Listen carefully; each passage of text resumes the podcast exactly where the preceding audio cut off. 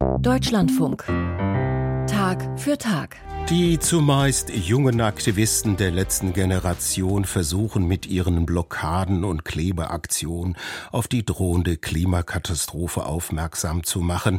Der große erhoffte Zuspruch von seitens der Bevölkerung ist allerdings bislang ausgeblieben. Es gibt wenig Solidarität. Im Gegenteil, auf ihren zivilen Ungehorsam reagieren viele inzwischen gereizt. Die letzte Generation sucht nach neuen strategischen Wegen, um auf den Klimawandel aufmerksam zu machen. Die Bewegung ist gut vernetzt, in den sozialen Medien sind sie präsent.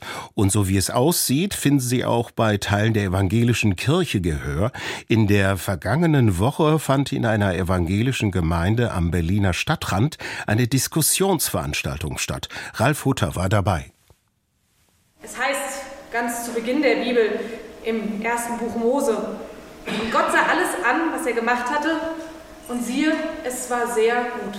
Was Gott geschaffen habe, müsse der Mensch bewahren. Auch das verlange die Bibel, mahnt Pfarrerin Britta Hesing-Rempel. Sie steht in der Dietrich-Bonhoeffer-Kirche in Lichtenrade, einem Stadtteil am südlichen Rand Berlins, und leitet mit diesen Worten eine Diskussionsveranstaltung ein, die die evangelische Kirchengemeinde Lichtenrade organisiert hat, um sich mit Mitgliedern der Protestbewegung Letzte Generation auszutauschen. Nicht was kommt, sondern was ist. Zunächst hält ein Lehrer und promovierter Biologe von der Protestgruppe einen Vortrag über die Auswirkungen der Erderhitzung. Todeszonen um den Äquator, Klimakipppunkte, Weltklimakonferenzen ohne Effekt, Ende der menschheitsgeschichtlichen Normalität. Später merken drei Personen aus dem Publikum an, der Vortrag mit den vielen Diagrammen und Statistiken habe sie ein bisschen erschlagen. Mindestens 35 Menschen sind zur Diskussionsveranstaltung gekommen, in der Mehrzahl offenbar deutlich älter als 40 Jahre. Entgegen eines Klischees sind es zwei dieser älteren Personen, die sich in der Diskussion als Mitglieder der Bewegung Letzte Generation zu erkennen geben. Eine von ihnen sei 58 Jahre alt und habe drei Kinder, sagt sie. Sie hält der Kritik am zivilen Ungehorsam entgegen. Es wurde jahrelang demonstriert, protestiert, ähm, es wurden Petitionen geschrieben, es gab einen Hungerstreik.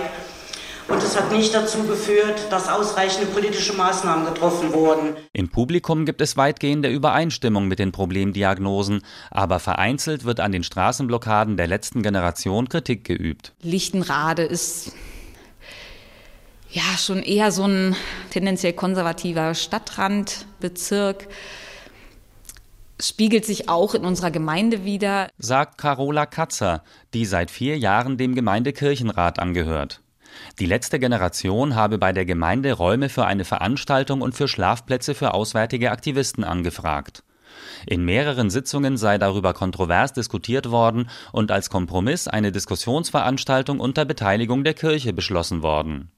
Nun gab es aber bei der Veranstaltung kaum Fundamentalkritik an der letzten Generation. Sind die kritischen Gemeindemitglieder nicht gekommen? Nee, ein Teil der Leute, die, die da sehr kritisch ähm, waren, die sind auch nicht gekommen, nee. Katzer ist dennoch sehr zufrieden mit ihrer Veranstaltung.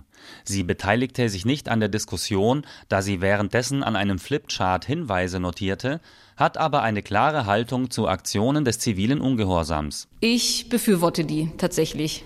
Ich unterstütze das, ich sehe das auch so irgendwie nur demonstrieren bringt halt auch nichts und Sie haben schon recht mit Ihren Aktionen die kommen zwar nicht gut an, aber die bringen sie ins Gespräch. Ob es eine Zusammenarbeit der Kirchengemeinde mit der Protestgruppe geben wird, sei aber unklar. Auch Britta Hesing-Rempel freut sich über den generationsübergreifenden Zuspruch für die Veranstaltung, bei der sie aber gerne länger diskutiert hätte. Die 33-Jährige ist hier seit zwei Jahren auf ihrer ersten Pfarrstelle. Zum Diskurs in der evangelischen Kirche zu zivilem Ungehorsam sagt sie: Ziviler Ungehorsam ist, glaube ich, eine relativ große Akzeptanz, also größer, als ich es gesamtgesellschaftlich sehen würde. Schwierig wird es dann, wenn es um Sachbeschädigung geht. Jedenfalls hier in Lichtenrade ähm, kommt dann da schon ein bisschen mehr Protest. Ihre eigene Haltung dazu beschreibt die Pfarrerin so. Für mich ist gerade die Frage, ob weitere Aufmerksamkeit wirklich die Veränderung schafft oder nicht.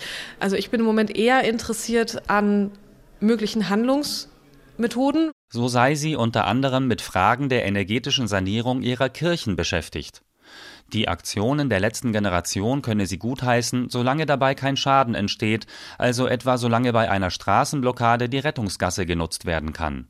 Zwiespältiger äußert sich Michael Radatz, Superintendent des Kirchenkreises Tempelhof Schöneberg, der die Veranstaltung moderiert hat. Was ich wichtig finde bei dieser Art von zivilen Ungehorsam, dass die Aktion auch mit dem Thema verbunden sein muss. Und das ist eben nicht immer erkennbar. Also eine Blockade vor einem Atomkraftwerk hat mit dem Thema zu tun. Wenn Infrastruktur ähm, blockiert wird, finde ich das sehr problematisch. Die Straßenblockaden führten nämlich nicht zu weniger Autoverkehr, also werde der Sinn der Aktion von weniger Menschen verstanden. Radatz hat als Innenstadtbewohner schon solche Straßenblockaden gesehen und, Zitat, unglaubliche Aggressionen gegen die Protestierenden erlebt. Auch in der evangelischen Kirche werde das Thema sehr kontrovers diskutiert. Dabei habe die Kirche mit zivilem Ungehorsam vor allem aufgrund von Protesten gegen Atomkraftwerke schon relativ viel Erfahrung. Würde der Superintendent also analog dazu die Blockade eines Kohlekraftwerks gutheißen? Das wäre auf jeden Fall ein ziviler Ungehorsam, wo praktisch Ziel und Mittel und ähm, äh, der Ort übereinstimmen würde, ja. Mit sympathisierenden Kirchenleuten wie Radatz hat Antje Jacobi immer wieder zu tun. Die Kommunikationsdesignerin hat bei der Diskussionsveranstaltung den Aspekt des zivilen Ungehorsams erklärt und ist bei der letzten Generation zuständig für die Zusammenarbeit mit Berliner Kirchengemeinden. Wir haben eigentlich in vielen Bezirken Berlins so ein, zwei Gemeinden, die uns unterstützen. Es geht auch darum, dass wir Räume brauchen, wo wir uns treffen können. Das seien ausschließlich evangelische Gemeinden. Zu katholischen habe die Kontaktaufnahme nicht geklappt. Es gibt eine Initiative, die gelaufen ist, bevor ich mich der ganzen Sache angenommen habe, von einem jungen Mann von der letzten Generation, der wirklich quasi alle Kirchengemeinden Berlins gefühlt angeschrieben hat. Mit so einem allgemeinen Schreiben, hallo, wir sind die letzte Generation und wir würden gerne ins Gespräch kommen. Offenbar hat keine katholische Gemeinde geantwortet. Dabei dürfen sie sich hinsichtlich der letzten Generation schon lange vom Papst ermuntert fühlen. Im Oktober erst verkündete Franziskus in einem apostolischen Schreiben Auf Klimakonferenzen ziehen die Aktionen von sogenannten radikalisierten Gruppen oft die Aufmerksamkeit auf sich. In Wirklichkeit füllen sie jedoch eine Lücke in der Gesellschaft als Ganzer, die einen gesunden Druck ausüben müsste. In Berlin richten sich nach dieser Mahnung des Papstes bislang jedoch nur evangelische Gemeinden. Aus Berlin Ralf Hutter.